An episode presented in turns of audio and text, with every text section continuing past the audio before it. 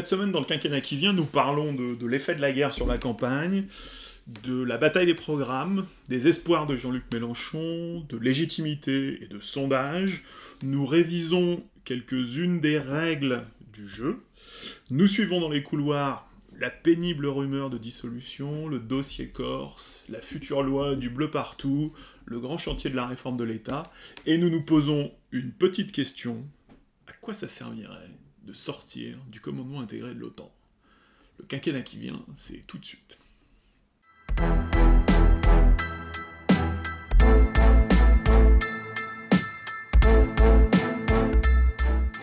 Tout d'abord la campagne.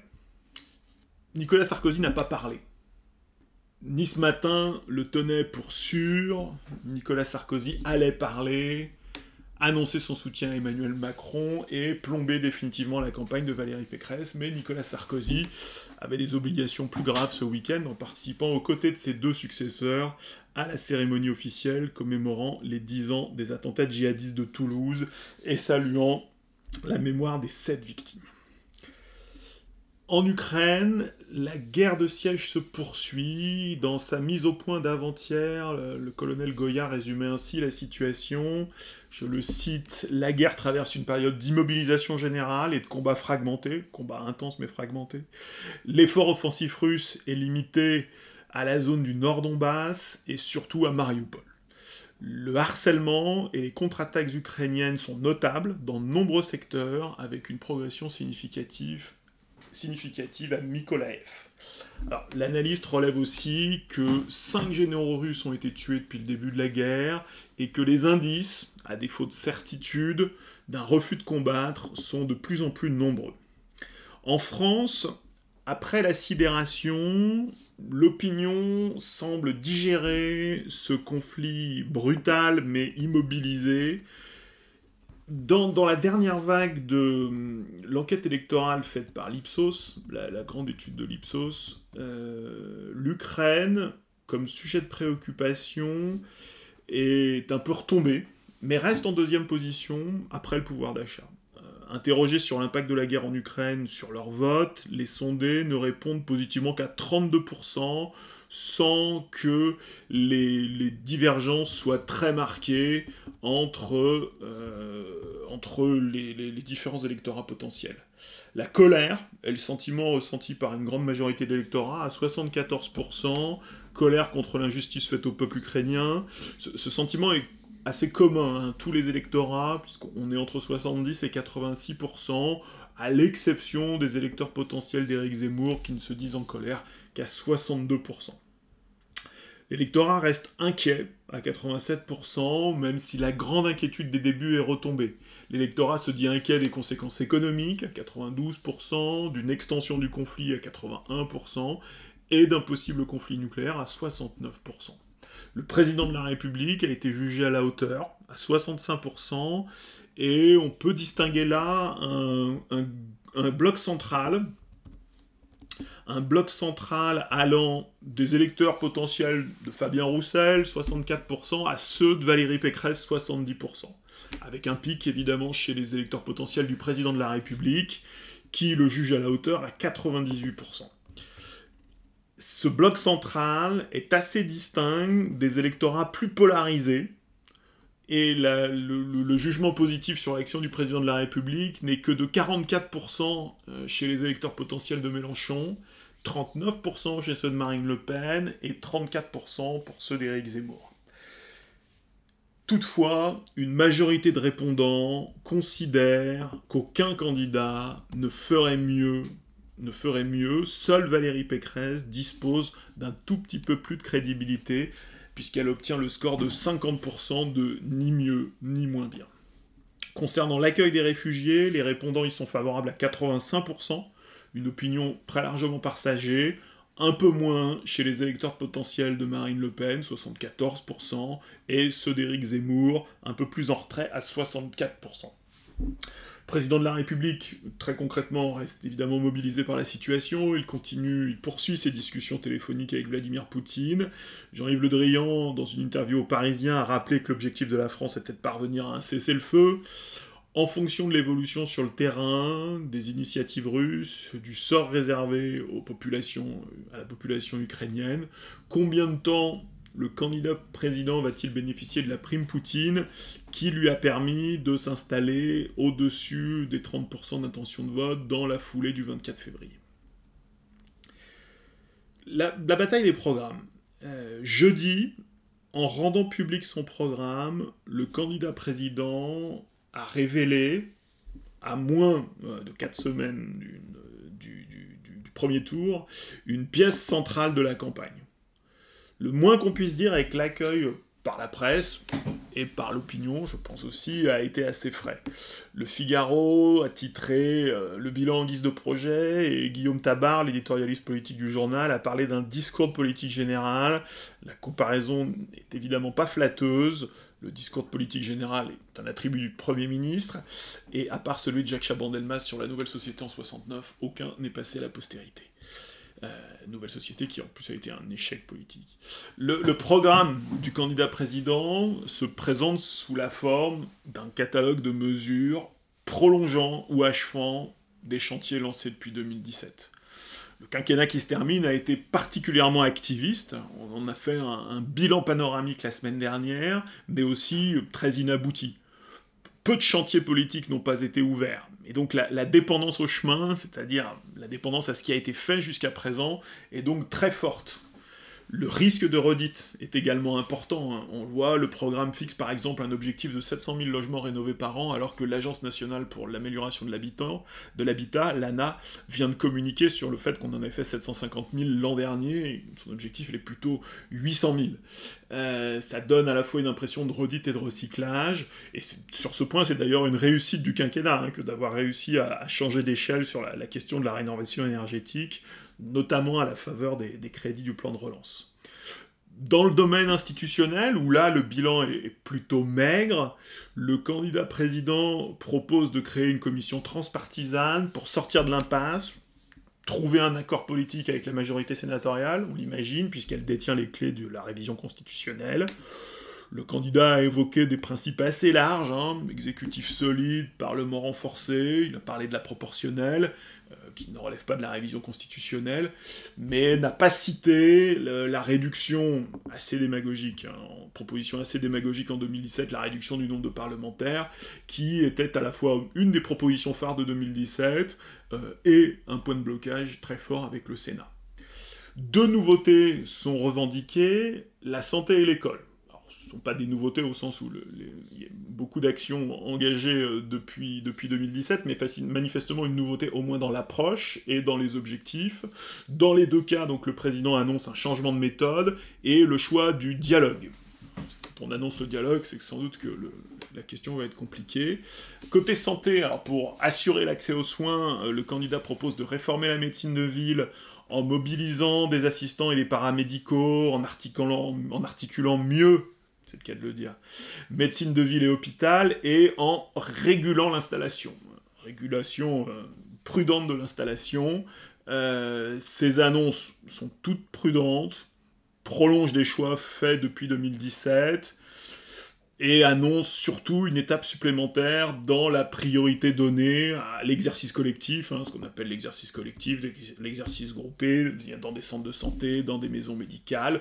C'est un axe fort de la loi de santé de 2000, euh, la loi santé de 2020 ou 2019, euh, et on se dirige vers une régulation de l'offre libérale, mais inscrit dans le cadre du dialogue, donc à pas prudent. Autre chantier placé sous le signe du changement de méthode, les propositions du candidat président en matière d'éducation. Alors, contrairement aux propositions santé qui sont plutôt dans le prolongement, là, on est sur des propositions tranchées, voire tranchantes. Impact, troquant euh, évolution salariale contre augmentation du service, l'autonomie des établissements également. Ces mesures, euh, adossées à des évaluations publiques des établissements et des enseignants sont clairement issus du répertoire de la droite sur les questions scolaires, sur des sujets qui sont travaillés depuis longtemps. Euh, ces annonces viennent toucher un corps enseignant plutôt en crise existentielle, fragilisé aussi par la crise sanitaire, est marqué par cinq années d'une relation euh, compliquée avec un ministre amoureux euh, des médias. Pour ce chantier, le dialogue espéré risque quand même de se limiter aux élus et aux, associations de parents d'élèves, qui sont des acteurs importants, mais de tourner euh, au conflit social avec l'ensemble des autres acteurs de ce qu'on appelle la communauté éducative. L'équilibre général du programme pose une question politique. La, crédibilité de, l'offre centriste repose sur un dosage entre des mesures de droite, en général euh, libérales, dans le domaine économique et social par exemple, avec des mesures de gauche marquées par un souci d'émancipation individuelle, d'équité. Si la perspective générale reste euh, le bonheur de chacun, pas tout à fait les mots du président, mais c'est la tonalité. Alors, le retour au plein emploi, qui est un objectif important du quinquennat, peut se lire par la gauche. Le plein emploi, en effet, serait un moyen pour financer un État social solide et donner du pouvoir de négociation aux salariés. Le candidat président devrait peut-être le dire comme ça, il aurait une chance de convaincre la gauche, mais pour le moment, ça n'est pas tout à fait euh, l'analyse qui est présentée l'accumulation de mesures, soit d'inspiration libérale, soit ciblant des catégories déjà fragilisées, traduit un véritable déséquilibre politique. A l'inverse, on peut dire que la trajectoire de finances publiques, même si elle revendique son sérieux, reste souple. Euh, les baisses d'impôts sont bien identifiées, il y en a, un volume moins important que dans, le premier, que dans les 5 ans qui viennent de s'écouler, mais il y a un objectif important de baisse d'impôts. Les réductions de dépenses sont formulées sous la forme d'objectifs beaucoup plus vagues, et l'équilibre général du, programme repose en grande partie sur le pari de la croissance retrouvée, du retour au travail via euh, les réformes structurelles, que ce soit euh, celle de l'assurance chômage euh, ou celle des retraites. Alors, un argument qui est souvent utilisé dans le débat public euh, depuis jeudi, c'est celui du photocopieur. Ça a même commencé avant, dès la première réunion, dès les annonces sur la retraite ou sur la redevance. la campagne de Valérie Pécresse a, a, crié au vol de programme, et il est vrai que les points communs sont nombreux. Dans le cadre de la primaire, Valérie Pécresse a dû, contrairement à Emmanuel Macron, mettre très tôt beaucoup d'éléments sur la table. Toutefois, l'argument du vol n'est pas immédiatement convaincant, euh, dans la mesure où aucune mesure du programme de Valérie Pécresse n'a vraiment marqué les esprits. Euh, si ce programme lui a permis de remporter la primaire, de la droite et du centre, il n'a pas vraiment constitué un levier pour émerger. De toute façon, la querelle du, photocopillage euh, est une querelle perdante. Quand, quand, vous êtes à 10% et à la baisse dans les sondages, personne ne vous écoute vraiment et vous apparaissez comme une mauvaise perdante. Plus qu'une manœuvre, cette proximité des programmes résulte d'abord de sources d'inspiration communes. On voit que le cœur du système politique, la haute administration notamment, dont, tout candidat sérieux se doit de mettre en scène le, travail préalable à travers, à travers, des groupes de travail, des commissions de réflexion, produit ce type de programme. Ce kit de base programmatique, peut-être enrichi par le travail des parlementaires à Paris, à Bruxelles. Cette contribution, par exemple, est très visible dans le programme de Valérie Pécresse, beaucoup moins dans celui d'Emmanuel Macron, ou par le, travail propre à chaque parti politique. Alors, devant le, le manque un peu d'originalité du programme, on peut se dire que la République en marche n'a pas vraiment travaillé sur le programme. Il y a deux possibilités, soit le parti n'a pas vraiment travaillé sur le programme, soit euh, les idées produites par le parti n'ont pas validé, n'ont pas franchi euh, une étape importante, on le sait, euh, dans l'organisation du pouvoir, la validation centrale de l'Élysée. La proximité des programmes va surtout poser une difficulté aux républicains. Si leur candidate est éliminée du second tour et que le parti se fracture au soir du premier tour, puis dans la préparation des législatives il sera difficile de se distancer d'un Emmanuel Macron à qui on a reproché d'avoir volé une grande partie du programme. Alors, il faut quand même nuancer sur certains aspects. Si les volets économiques et sociaux présentent de nombreuses similarités, la rupture est nette en matière d'immigration. Là où Valérie Pécresse, plus encore après le succès d'Éric Ciotti, a poussé au maximum les curseurs du programme en matière donc, de remise en cause du droit du sol, de, remise en cause du droit du sol automatique, les quotas d'immigration, la volonté de ne faire aucune régularisation. Emmanuel Macron, lui, se montre beaucoup plus modéré. Il augmente certes les exigences d'intégration pour les demandeurs, euh, il essaye d'accroître l'efficacité en simplifiant le contentieux du séjour et en rendant effectives les procédures d'expulsion, mais l'ensemble de la proposition est beaucoup plus modéré. Un point d'étonnement, l'absence de propositions concernant l'Europe, à l'exception de quelques outils euh, sectoriels comme la, taxe carbone aux frontières, qui a fait l'objet d'un accord de principe du, Conseil la, semaine dernière, euh, cette absence est étonnante. Le, candidat considère-t-il qu'il a tout dit lors, de son discours de la Sorbonne? En l'état, euh, en début de quinquennat, en 2017 de mémoire, en, l'état, euh, le programme du, candidat président se contente de fixer comme objectif à, l'Europe la triple autonomie énergétique, technologique et stratégique.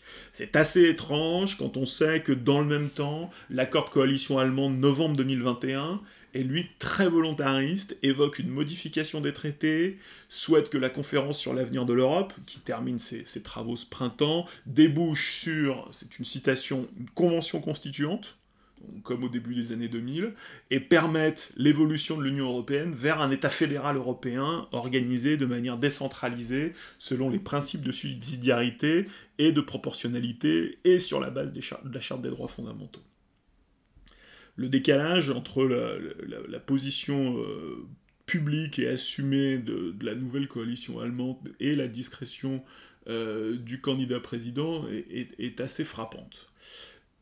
Mais au final, ce programme est-il bon pour le candidat Macron? Alors, fort de ses sondages à 30%, avec une nette avance sur le peloton, le candidat président semble dans une position solide ce programme au centre droit a d'ailleurs du sens hein, dans un paysage politique droitisé. Mais il va quand même poser la question de la mobilisation, par exemple, de la composante social-démocrate de la majorité présidentielle et des électeurs de la même sensibilité qui ont voté Macron en 2017, qui ont pu éventuellement se rendre à la raison à la faveur de la crise ukrainienne depuis, euh, depuis la fin février, mais qui ont besoin d'être convaincus et fixés électoralement à la décharge du, candidat président, il faut reconnaître que la position du sortant est, faussement facile. Euh, on, insiste beaucoup sur la facilité de sa position aujourd'hui, mais si on pense à ses prédécesseurs, en 2012, Nicolas Sarkozy avait essayé de, franchir le mur du rejet par une campagne courte et très coûteuse, euh, comme la, la justice l'a démontré par la suite, et surtout sur le fond par une surenchère identitaire. Euh, on n'est pas tout à fait en phase d'une surenchère sur aucun sujet euh, proposé par l'actuel président de la République. Et en 2017, François Hollande, lui, avait choisi de très modestement contourner l'obstacle. Euh, la proximité des programmes pose la question et pèsera sur l'enjeu, pose la question de l'enjeu de cette élection. Et la, question de l'enjeu est toujours importante puisque la participation des citoyens est toujours fortement conditionnée à l'existence d'un enjeu assez identifiable. Et il reste euh, pour le moment trois semaines pour répondre. Euh, la poursuite de l'expérience Macron, même déséquilibrée au centre droit, constitue-t-elle un enjeu suffisant pour mobiliser pleinement l'électorat dans toute sa diversité, dans toutes les catégories sociales et toutes les tranches d'âge? Euh, C'est une excellente question euh, à laquelle les trois semaines qui viennent vont répondre. Alors, pour animer la campagne, on peut compter sur Jean-Luc Mélenchon, c'est sa troisième candidature, et à sa troisième candidature, il, rêve d'être le, deuxième homme. Euh, Jean-Luc Mélenchon a été un temps déstabilisé par le déclenchement de la crise ukrainienne, à un moment où les sondages mesuraient un début de dynamique. Après quelques jours de flottement, sa courbe progresse à nouveau. C'est très léger et un peu variable. Et indépendamment des courbes de son âge, la presse décrit le succès d'une campagne de terrain qui remplit les salles. Encore hier, avec le, meeting parisien à Bastille, la marche pour la 6ème République, qui a été un, succès populaire. Ces bons sondages s'accompagnent d'un appel au vote utile adressé aux électeurs de gauche par-dessus les partis et d'un discours revendiquant la perspective mobilisatrice d'accéder au second tour. Jean-Luc Mélenchon se présente sur le fond comme le seul candidat sans ambiguïté vis-à-vis d'Emmanuel Macron. quand il fait le tour, le tour de l'offre, à gauche, le candidat insoumis considère que les socialistes sont hésitants face à un des leurs, comme il le dit. Il considère que le programme des écologistes n'est pas en rupture franche et rappelle que Yannick Jadot a reconnu à un moment des points communs avec le président de la République. Et quand il regarde à droite, il invite Valérie Pécresse, convaincu qu'Emmanuel Macron lui a pris son programme, à voter pour le président sortant. Euh, et quant à, l'extrême droite, Marine Le Pen et, et Éric Zemmour, il les juge sur la même ligne antisociale qu'Emmanuel Macron tout en les distinguant, puisque ces deux candidats, pour Jean-Luc Mélenchon, s'en prennent davantage aux musulmans. En plus de sa notoriété et de sa combativité, la grande force du candidat Mélenchon est programmatique. De la politique étrangère jusqu'aux questions les plus domestiques, son contre-programme est en effet complet et construit.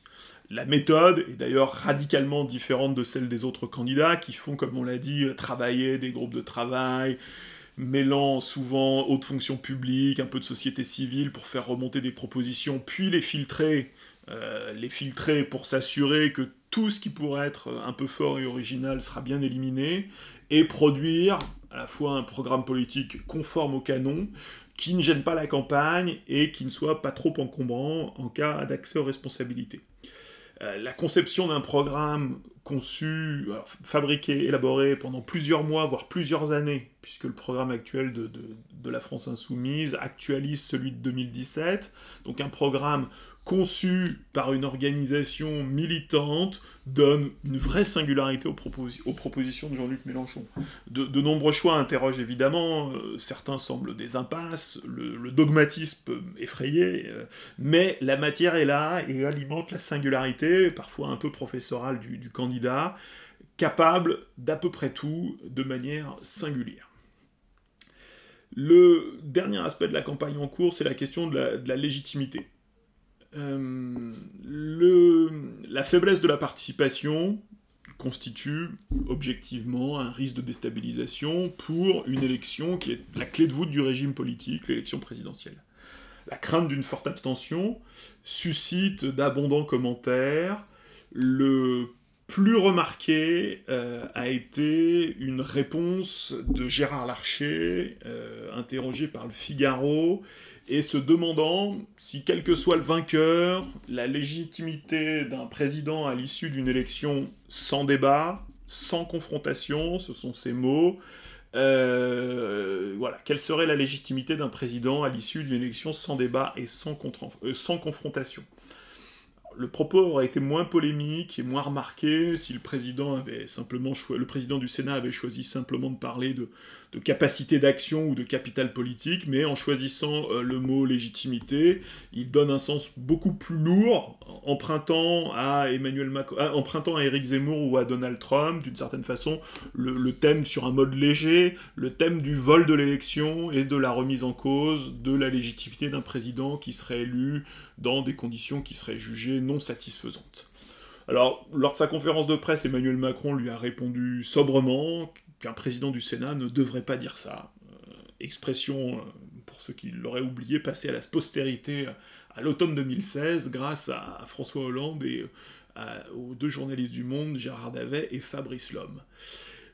Face au lecteur du Parisien, sur la même question, Mélenchon, lui, s'est permis de jouer une note très modérée, très flegmatique aussi.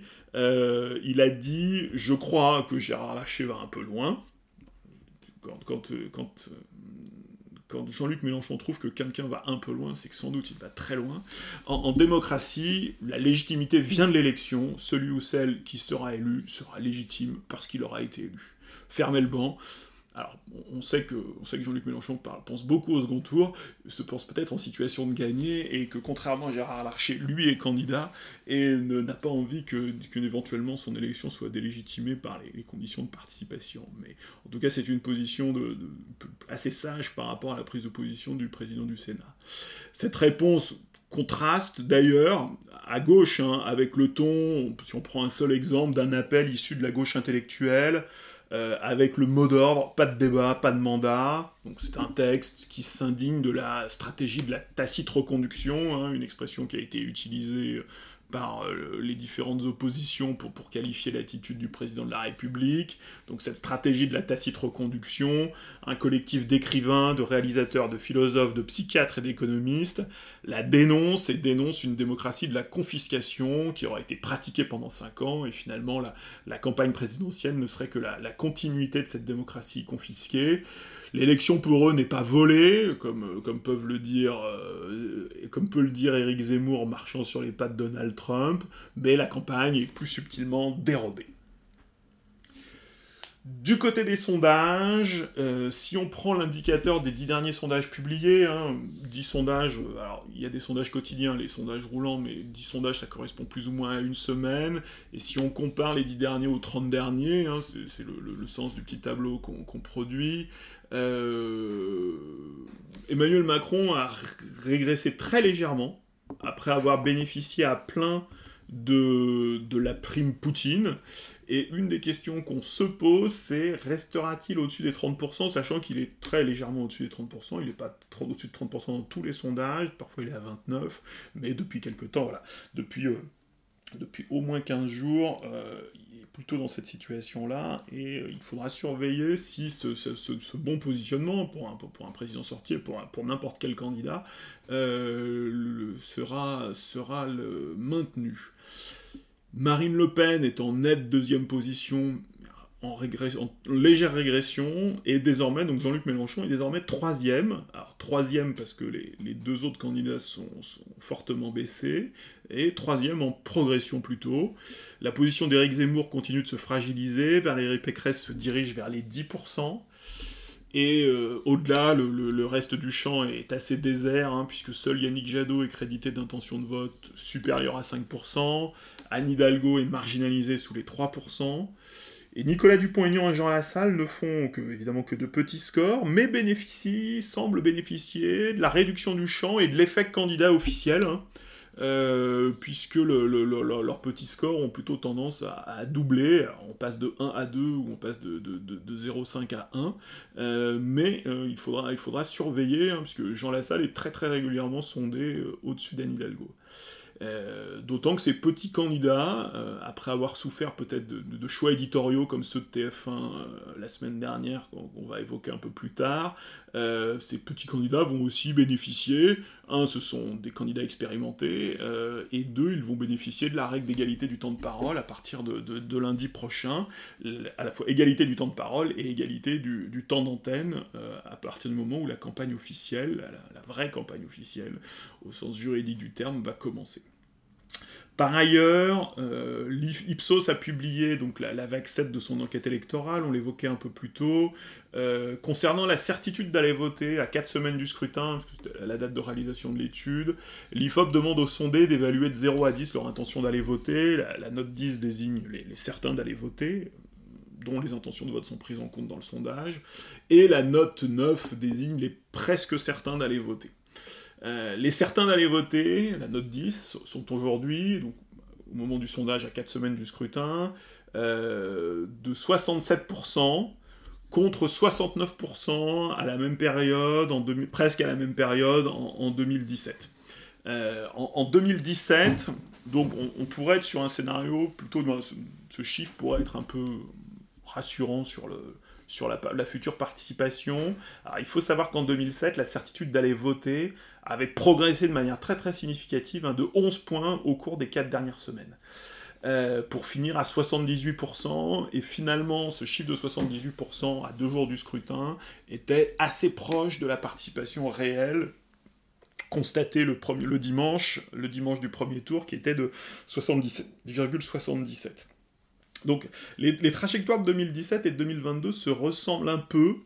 Euh, la crise ukrainienne a dopé un temps l'intérêt pour la campagne, mais il reste à savoir si l'envie de voter va bien l'emporter et va bien gagner, euh, plus que l'envie, la certitude d'aller voter va bien gagner 10 points dans les 3 semaines ou dans le, dernier mois qui reste depuis, depuis la réalisation de l'étude. Parce que au regard des autres prévisions et des projections, euh, l'hypothèse d'une participation équivalente à celle de 2017 semble très optimiste. Hein.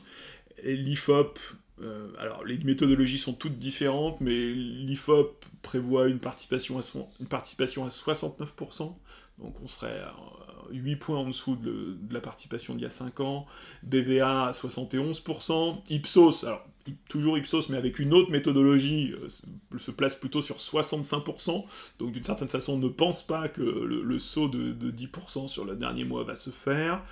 Harris Interactive estime la participation à 68%, tout en sachant, on l'a déjà dit, que les sondeurs sont, les sondeurs sont, très très prudents sur l'estimation de la participation, considérant que c'est sans doute l'aspect le, plus difficile. Sachant que l'abstention se distribue très inégalement entre les catégories démographiques et sociales, hein, et en fonction de la structure de leur électorat, euh, une forte abstention pénaliserait prioritairement Jean-Luc Mélenchon et Marine Le Pen, plus exposés à la fois par la jeunesse de leur électorat euh, et par son profil socio-professionnel, avec une présence plus importante, notamment pour Marine Le Pen, euh, des catégories populaires.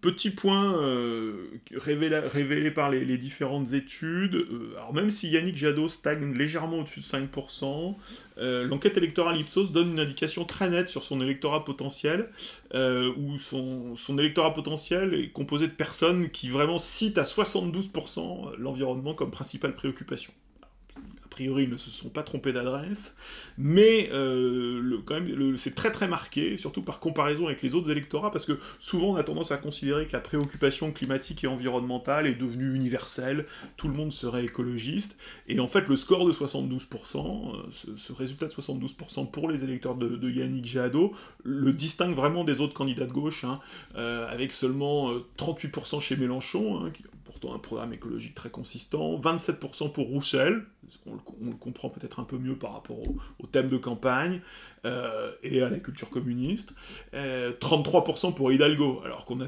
on pouvait avoir tendance à un moment donné, souvent d'ailleurs on demande à Anne Hidalgo de se, retirer au profit d'Yannick Jadot, euh, c'est des, appels qu'on peut entendre dans le débat public, mais on voit qu'il n'y a pas vraiment de, totalement de correspondance, euh, et si on creusait sur d'autres items, en fait il y, a plus que des nuances entre, entre ces profils euh, d'électorat. Le contraste était évidemment très très fort avec la droite et l'extrême droite. Hein. Valérie Pécresse est à 16%, les électeurs de Valérie Pécresse sont à 16% sur l'item environnement, euh, ceux de Marine Le Pen à 10% et ceux d'Éric Zemmour à 5%.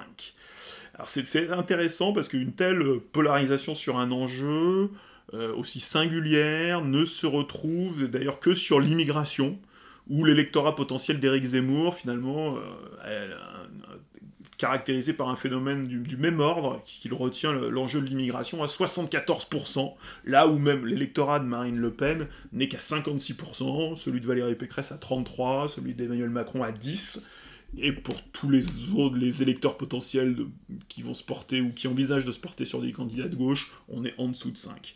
Donc l'électorat de Yannick Jadot euh, et l'électorat d'Éric Zemmour ont, cette singularité d'avoir vraiment un, enjeu on les a qualifiés d'électorat de, hérisson, ils sont centrés en, boule sur un enjeu presque unique. Alors, c'est une question à laquelle on peut donner plusieurs réponses, hein, donc il y a, une, petite, subtilité méthodologique, mais en tout cas, cet, enjeu écrase les autres, euh, puisqu'il est considéré comme essentiel et décisif, l'environnement et le climat d'un côté, l'immigration de l'autre.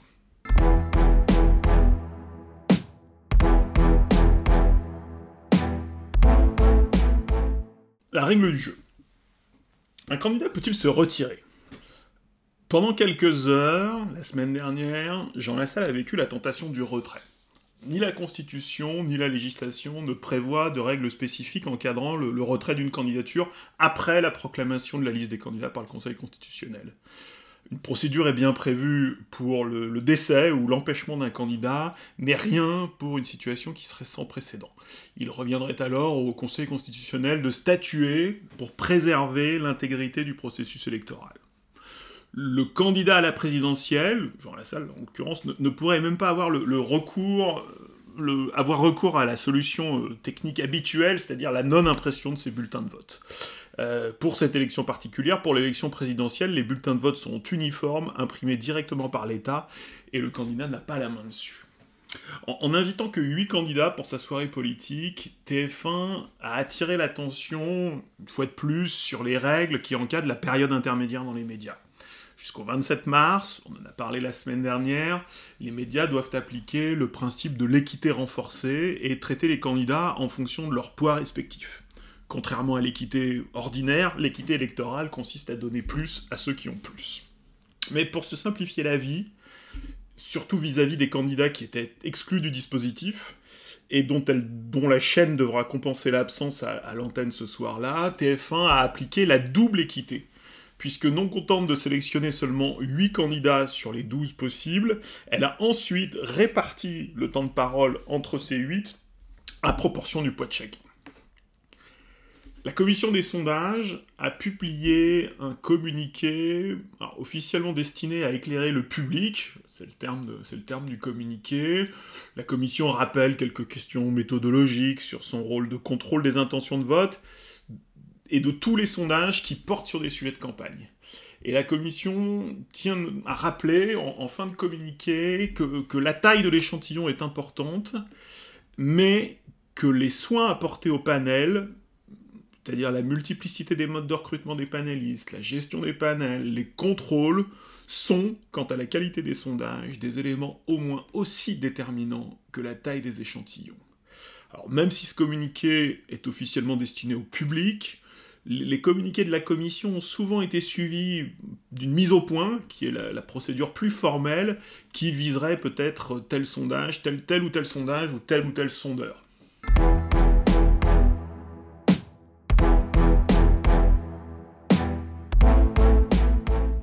Dans les couloirs.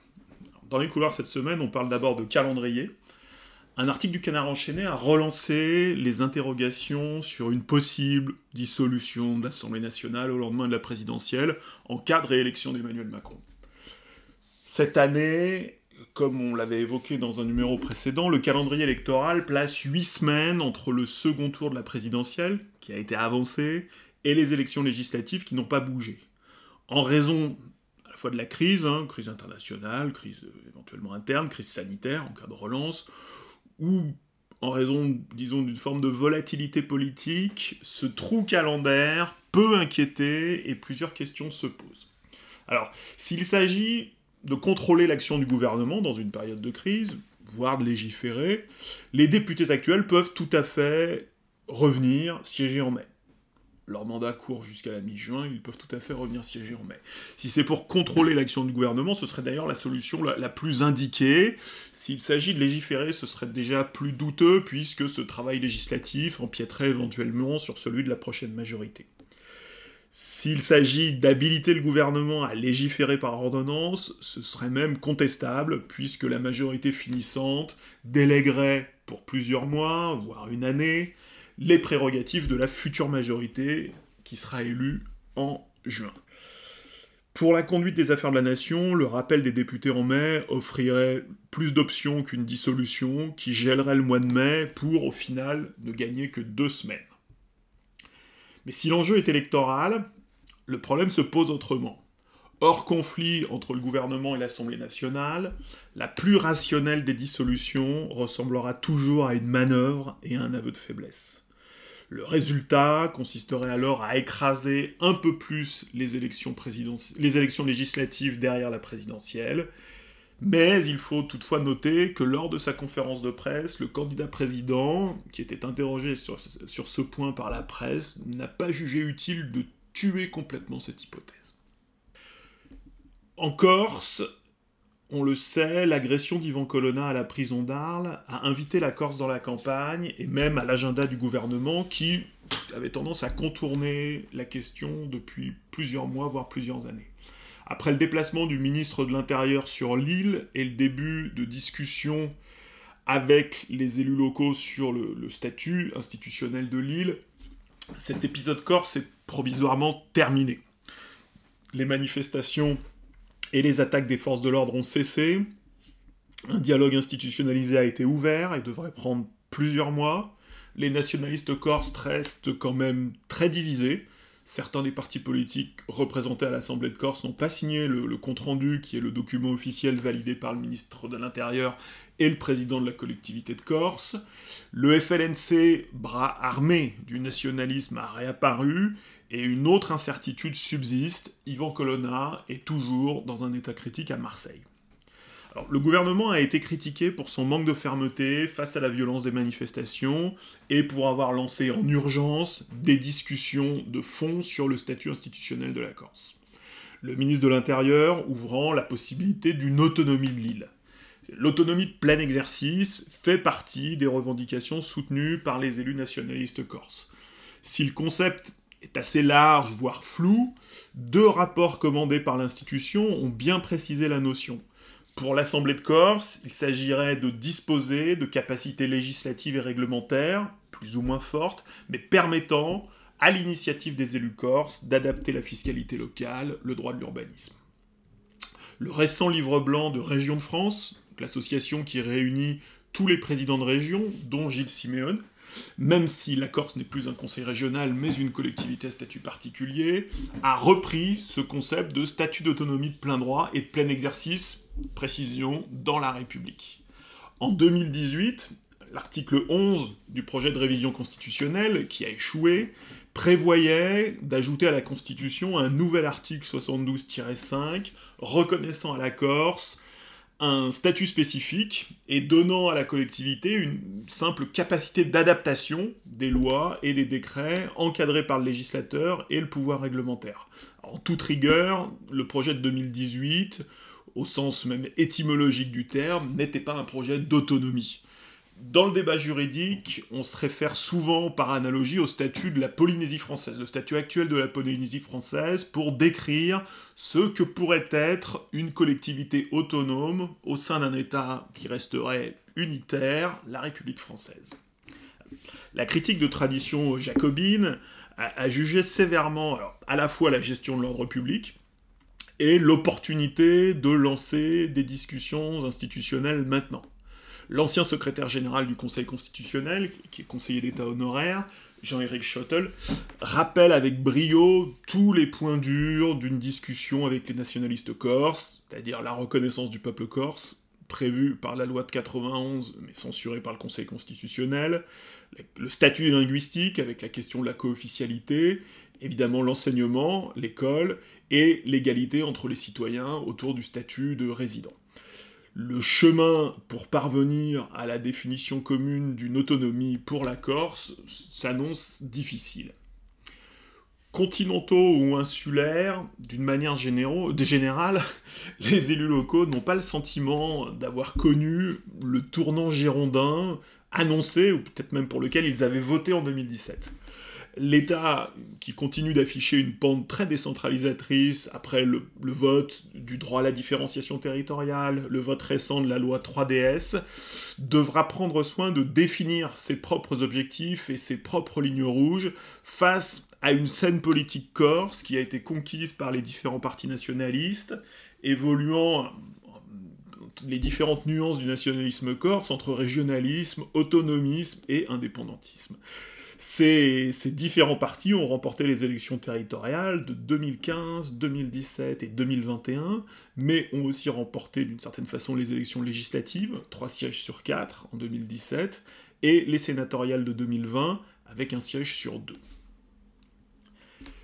pour rester sur des sujets de, la place Beauvau et du ministère de l'Intérieur, dans cette longue dernière ligne droite, euh, le gouvernement a finalement arrêté sa loi d'orientation et de programmation pour la sécurité intérieure, la LOPSI, la future LOPSI, euh, qu'on évoquait en faisant euh, la semaine dernière le, bilan, le bilan des cinq années, des cinq années du quinquennat, des cinq années écoulées.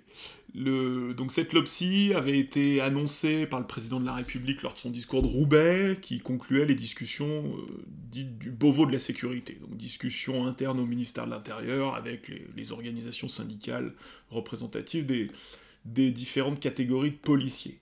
Ce projet de loi ne sera évidemment pas discuté au Parlement avant la présidentielle, mais en cas de réélection d'Emmanuel Macron, il pourrait être un des premiers sujets législatifs avec un probable budget rectificatif. Cette loi d'orientation, planifie, comme l'a annoncé le président de la République, une montée en puissance du budget de la police avec l'objectif fixé de doubler la présence sur le terrain à horizon 2030. Et le projet met aussi l'accent sur les enjeux de sécurité en ligne, par exemple autour des, questions du harcèlement, des arnaques.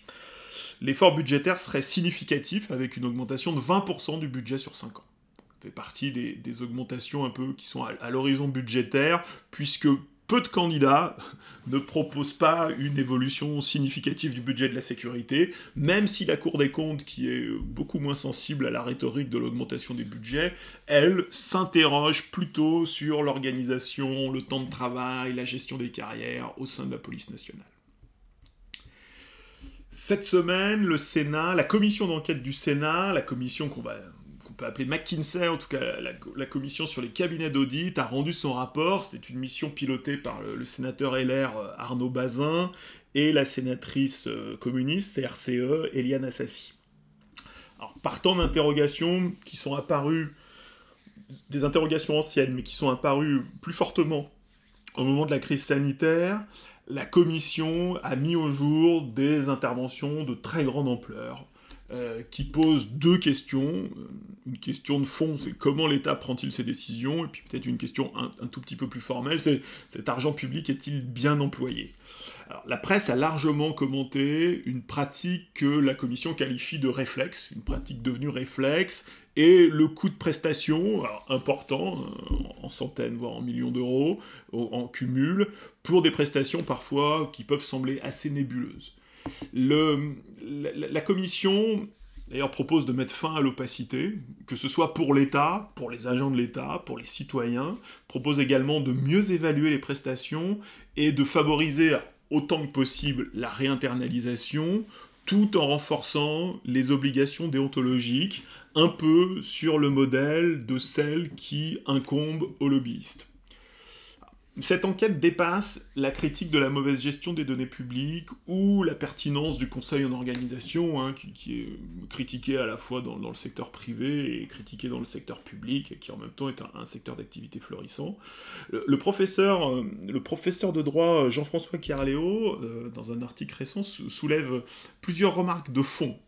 Et je le cite, il dit, ces acteurs, les cabinets de conseil, euh, en organisation appartiennent à une zone grise de plus en plus dense qui se situe à la frontière des sphères publiques et privées dont il ne cesse de brouiller la distinction. De ce fait, ces cabinets deviennent progressivement les passagers clandestins d'un pouvoir politique qui se forme et s'impose en marge de la Constitution, laquelle reflète et organise de plus en plus imparfaitement l'équilibre des pouvoirs et leur contrôle. Il, ajoute Le pouvoir politique se fabrique toujours davantage dans cette sphère intermédiaire dont les modes d'action que sont l'influence et les réseaux personnels s'avèrent difficiles à encadrer juridiquement. Sur le papier, le dernier mot revient toujours au pouvoir politique qui, peut ne pas les écouter.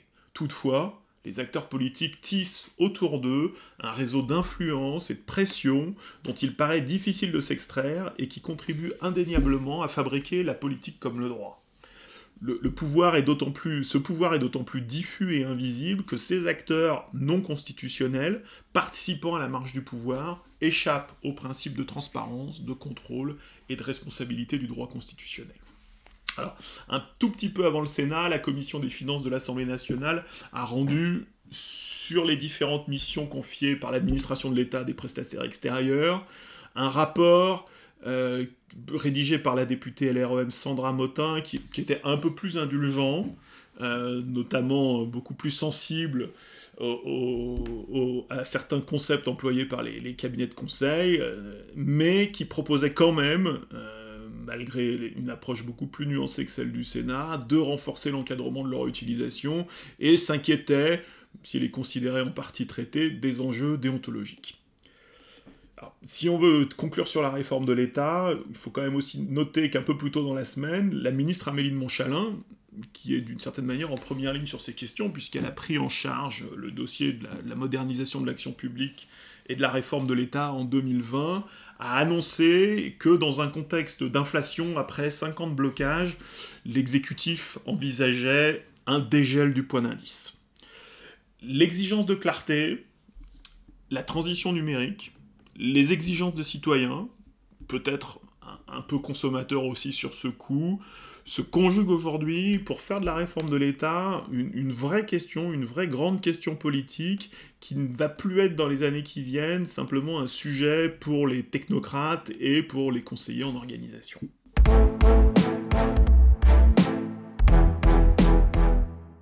Cette semaine, on se pose une petite question.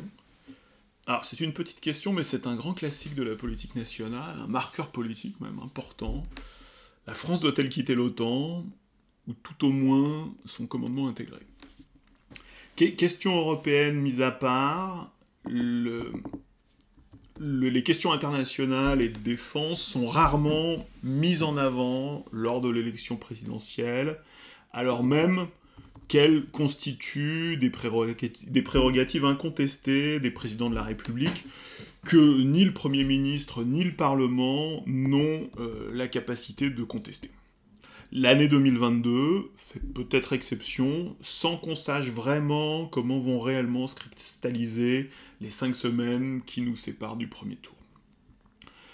La, question de l'OTAN s'inscrit évidemment dans l'héritage gaulliste, hein, le général de Gaulle ayant présidé à la sortie du commandement intégré de l'OTAN en 1966 et aussi, à plus court terme, dans la, critique de la diplomatie récente de la France, puisque c'est Nicolas Sarkozy qui a choisi de réintégrer le commandement intégré un peu plus de 40 ans plus tard, en, 2009. Sur ce point, sur cette question de l'OTAN, un, duel Macron-Mélenchon constituerait sans doute l'affrontement le, plus marqué. Même en faisant crédit à Jean-Luc Mélenchon de sa condamnation ferme de l'agression russe en Ukraine, il faut avoir en tête que sa vision du monde, sa diplomatie altermondialiste, hein, c'est ainsi qu'il la présente, et son, pacifisme radical sont très éloignés, sans doute la proposition politique la plus éloignée des fondamentaux du consensus gaulo-mitterrandien dans lequel, avec des nuances, les présidents successifs se sont inscrits de manière un peu moins flamboyante que, la manière mélanchonienne, le retrait du commandement intégré est aussi promu par Marine Le Pen et Éric Zemmour. Fabien Roussel euh, présente les choses un peu différemment et souhaite d'abord refonder la sécurité collective en Europe tout en sortant d'une logique bloc contre bloc. Ça y ressemble un peu, mais ça fétichise un peu moins la question de l'OTAN. Yannick Jadot privilégie la défense européenne. Anne Hidalgo propose que la, France se renforce au sein de l'OTAN et Valérie Pécresse, un peu comme Yannick Jadot, appelle à une capacité de défense autonome de l'Union européenne. Alors, en, 1949, au tout début de la guerre froide, euh, la France faisait partie des douze signataires du traité de l'Atlantique Nord. Négocié et ratifié par la 4ème République, l'adhésion de la France, comme son adhésion en 1957 à la communauté économique européenne, ne furent pas remises en cause par le retour du général de Gaulle en 58. D'ailleurs, éloigné du pouvoir, le général de Gaulle avait approuvé le traité de l'Atlantique Nord, et tout comme les gouvernements de la 4ème République, il avait plutôt critiqué la rédaction de l'article 5, doutant de la réalité euh, des garanties de sécurité américaine face à la menace soviétique. La France à l'époque revendiquait une clause d'automaticité que les États-Unis euh, refusèrent le gaullisme, le parti pris du gaullisme a toujours été de distinguer l'Alliance Atlantique et sa modalité pratique, c'est-à-dire l'existence d'une organisation intégrée. C'est une rhétorique qu'on retrouve encore jusqu'à aujourd'hui. On présente souvent l'Alliance Atlantique comme étant la, seule alliance militaire euh, dotée d'une organisation intégrée. On trouve ça notamment chez, Mélenchon, qui est évidemment le, plus, le plus volubile sur ces questions-là. Et le, refus d'une organisation intégrée se comprend aussi dans le prolongement de l'opposition de la France et de la mise en échec de la communauté européenne de défense, hein, la CED, euh, notamment par les gaullistes en 1955. Toutefois, dans le contexte de la guerre froide, le général de Gaulle, il est bien clair que le général de Gaulle n'a jamais confondu les États-Unis, alliés de la France, et la menace soviétique. Revenu au pouvoir, donc de Gaulle dans un premier temps, avait voulu transformer l'OTAN en proposant de, donner les commandes à un directoire qui aurait été composé de la France, des États-Unis et de la Grande-Bretagne.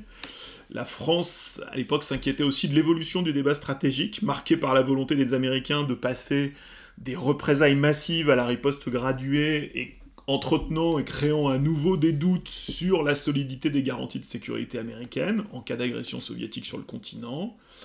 Et sans attendre, ne recevant pas de réponse favorable des Américains, sans attendre la fin de la guerre d'Algérie, De Gaulle avait progressivement limité le niveau d'intégration militaire de la France.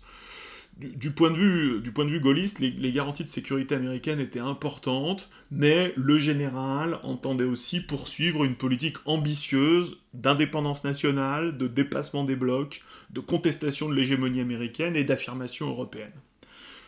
Dans le même temps, que la France se débarrassait du fardeau, algérien, elle rendait opérationnelle sa capacité nucléaire. De Gaulle se distinguait progressivement de l'organisation atlantique pour parvenir au point qu'il présente lors de sa conférence de presse de 1966 comme un retrait de l'OTAN. Une expression un peu abusive puisque la France ne quitte pas le traité mais quitte simplement son organisation intégrée. Une distinction que la France est à peu près le, seul État membre à faire.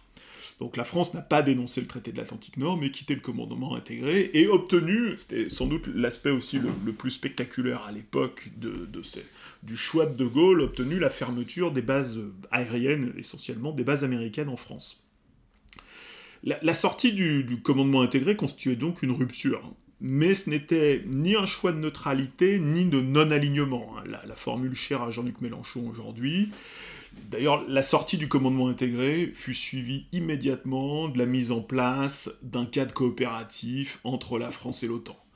Et de, de 66 à 2009, la France est donc restée à l'écart du commandement intégré, tout en assumant les obligations opérationnelles découlant du traité, participant au Conseil, apportant sa contribution, assurant l'interopérabilité entre les alliés.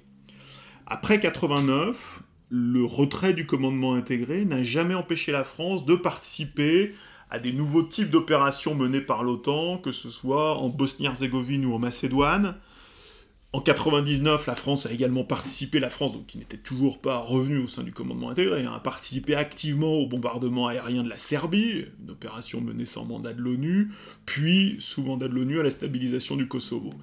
La, France euh, a participé également à la force otanienne qui a pris le relais des États-Unis en Afghanistan à partir de 2003, hein, à, partir de, la chute, après la chute des talibans, pas, pas dans la phase 2001-2003. Et en 2010, alors là on est tout de suite après la réintégration, la France n'a pas du tout été suiviste, mais plutôt motrice pour mener euh, l'intervention de l'OTAN sous mandat de l'ONU en Libye. envisager un temps pendant le premier mandat de Jacques Chirac, le retour dans le commandement intégré n'a été effectif qu'en 2009. Mais en 2009, l'organisation que la France a rejointe n'est plus celle de 1966 c'est toujours une organisation mondiale, hein, il faut s'en souvenir. On, la, confond souvent avec la défense européenne, mais c'est une organisation mondiale, États-Unis, Canada.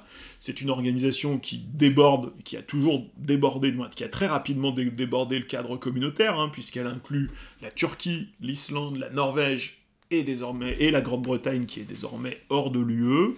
Et c'est surtout une organisation qui a été agrandie lors de deux vagues principales en 99 et 2004 hors du commandement intégré, la France a participé au choix politique fait après 89 d'une organisation qui, contrairement à ce qu'on dit souvent, et notamment à ce que dit la Russie, n'a pas ignoré les préoccupations russes, hein, signant en 97 ce qu'on appelle l'acte fondateur OTAN-Russie, veillant, veillant à ce que l'intégration des nouveaux membres, soit des anciens pays, soit des anciens États membres du pacte de Varsovie, pays de l'Est, soit même des républiques soviétiques euh, sorties de l'URSS lors de sa dissolution, comme les États baltes, l'intégration de ces nouveaux membres s'est faite sans déploiement de bases militaires, euh, la, protection étant assurée par la simple interopérabilité, et cette situation s'est poursuivie jusqu'au lendemain de l'annexion de la Crimée en 2004, et c'est seulement l'annexion de la Crimée en 2004 et euh, la crise ukrainienne, la première crise ukrainienne, qui a déclenché le déploiement préventif d'effectifs dans les pays du flanc oriental. Donc la carte qu'on présente souvent, qu'on présente, qu'on voit parfois passer d'une Russie encerclée par les pays de l'OTAN, doit, doit aussi être pondérée par le fait que la dimension militaire était assez légère. Le retour dans le commandement intégré de l'OTAN n'apporte aucune dépendance particulière à la France, mais renforce sa position en lui permettant de participer pleinement au choix. L'alliance est certes dominée par les États-Unis, à la mesure de leur contribution, qu'ils envisagent toujours périodiquement de réduire, mais qui reste très importante. Mais dans l'alliance, toutes les voix comptent, à la mesure de l'engagement de chacun, dans une pratique du consensus, où il n'y a pas de vote, mais où les, différents points de vue sont pris en compte. Alors une autre critique qu'on fait souvent à l'OTAN, c'est une critique un peu d'aspect sociologique. Euh, la participation finalement de, nos officiers à l'intégration est parfois dénoncée comme finalement un facteur de frilosité, d'inertie, un frein mis à la liberté d'esprit des officiers français, et donc au fond une forme de limitation de l'autonomie française, puisque les officiers supérieurs français, engagés dans, la, dans les carrières de l'OTAN, avec des, postes de commandement importants euh, qui ont été obtenus euh, par la France, finalement les officiers supérieurs français se révéleraient plus otaniens que français. C'est une critique qui vient souvent des milieux militaires, hein, observant la carrière des uns et des autres. Il faut aussi avoir en tête que d'un point de vue diplomatique, une nouvelle sortie de l'OTAN constituerait incontestablement une perte de crédibilité sur un sujet majeur qui est la sécurité collective et dont l'actualité immédiate rappelle qu'il n'est pas un dossier très théorique, mais qu'il est un sujet de vie et de mort pour les États et pour les peuples c'est un peu le paradoxe hein, de la guerre déclenchée par la Russie, qui est motivée, en tout cas justifiée, par une critique radicale de l'évolution de l'OTAN depuis 1989, mais qui au final ressout l'alliance à un moment où elle semblait en crise profonde.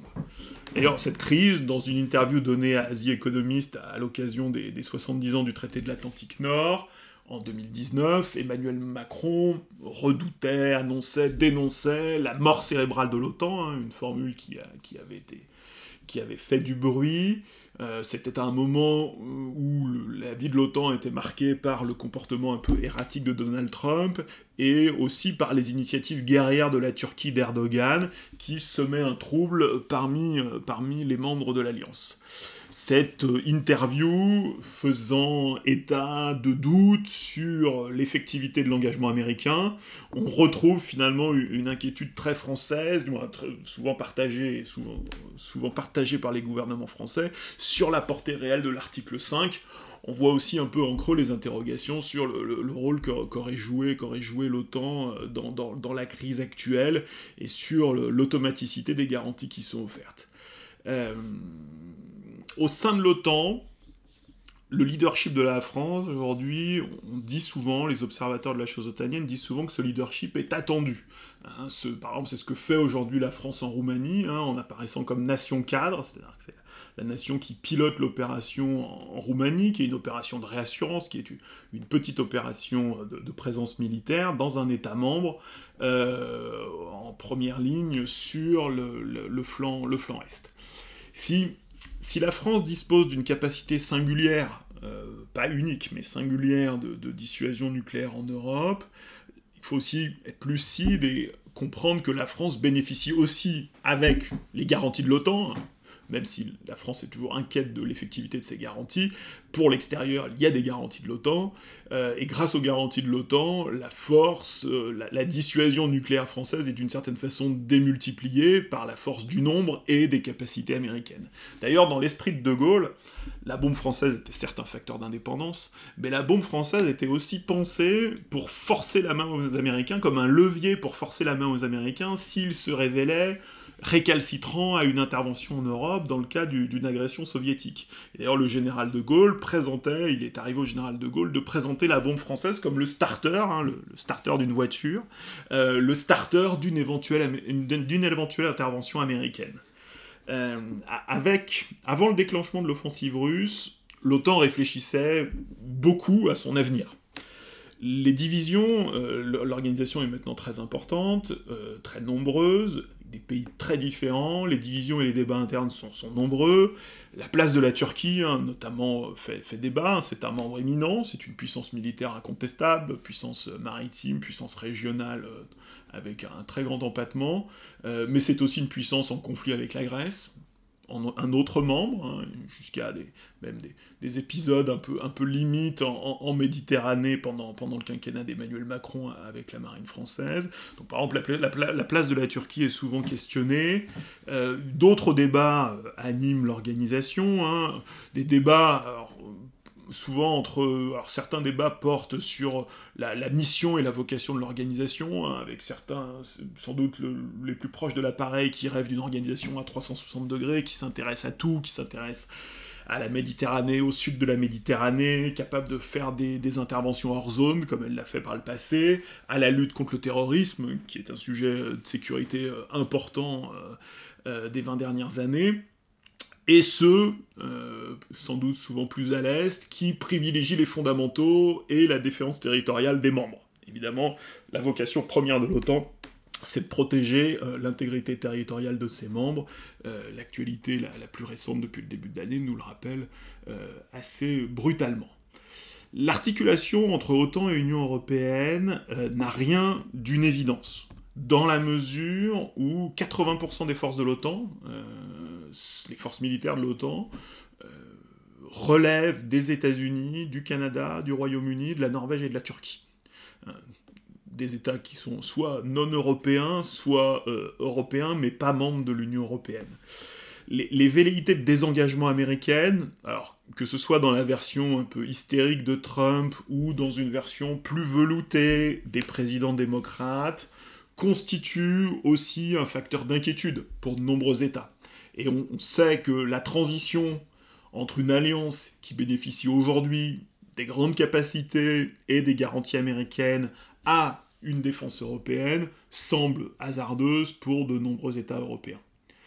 L'organisation étant particulièrement souple, la, sortie du commandement intégré de l'OTAN ne, renforcerait pas particulièrement l'autonomie de décision de la France. Hein. On le voit, la, Turquie est membre, euh, elle, mène la, politique, elle mène sa politique étrangère et même sa politique de défense comme elle l'entend, y compris sur ses achats. Alors parfois ça provoque des, conflits, euh, conflits bilatéraux avec les États-Unis euh, sur, des, sur des choix de matériel, mais la Turquie est un acteur pleinement libre tout en étant parfaitement intégré à l'OTAN dans une période où il va probablement devoir faire, nous allons devoir faire converger euh, l'Europe de la défense. L'Europe de la défense est un thème cher à la France, mais qui est souvent suspecté d'être le fauné des ambitions françaises, notamment par nos principaux partenaires. Donc dans cette période où il va falloir faire converger au mieux euh, Alliance Atlantique, et Union européenne, les, gains seraient sans doute minimes pour la France. Euh, la, liberté euh, rhétorique gagnerait, euh, se paierait au prix d'une marginalisation de ce grand débat continental qui est, qui est devant nous. La, sortie du commandement intégré crédibiliserait une parole libre de la France auprès d'acteurs souvent en délicatesse avec ce qu'il reste de l'ordre du monde américain, euh, Jean-Luc Mélenchon, très légitimement, s'inscrit dans une tradition politique forte, hein, où anti-impérialisme, anti-américanisme se confondent un peu. Le magistère de la parole est, toujours intéressant. Hein. après, après 66, le général de Gaulle a, livré certains de ses grands discours, mais on en connaît aussi les limites. Il a permis à la France de... Le magistère de la parole a permis à la France de s'opposer avec beaucoup de panache à la Seconde Guerre d'Irak en 2003, sans pouvoir l'empêcher. Au fond, cette question de l'OTAN, que ce soit le commandement intégré ou même la participation à l'Alliance, avec cette question de l'OTAN, il s'agit de traiter notre rapport toujours compliqué à l'Amérique. République sœur en révolution depuis le XVIIIe siècle, république aussi rivale dans la puissance, puissance atlantique dominante de la seconde moitié du XXe siècle, mais aujourd'hui tourmentée, voire en déclin, dans le monde multipolaire actuel on comprend que cette question traverse le, débat présidentiel et d'une certaine façon, les électeurs seront amenés à, le trancher avec une offre politique assez clivée euh, lors, lors des deux tours de l'élection présidentielle. Voilà pour cette semaine. Euh, on inaugure cette semaine un format un peu plus court, qu'on souhaite un peu plus court, euh, avec un deuxième épisode le vendredi, ce qu'on appelait la grande question. Et donc on vous donne rendez-vous vendredi pour traiter de la grande question. Et sinon, le prochain numéro du quinquennat qui vient sera lundi prochain. Merci à vous.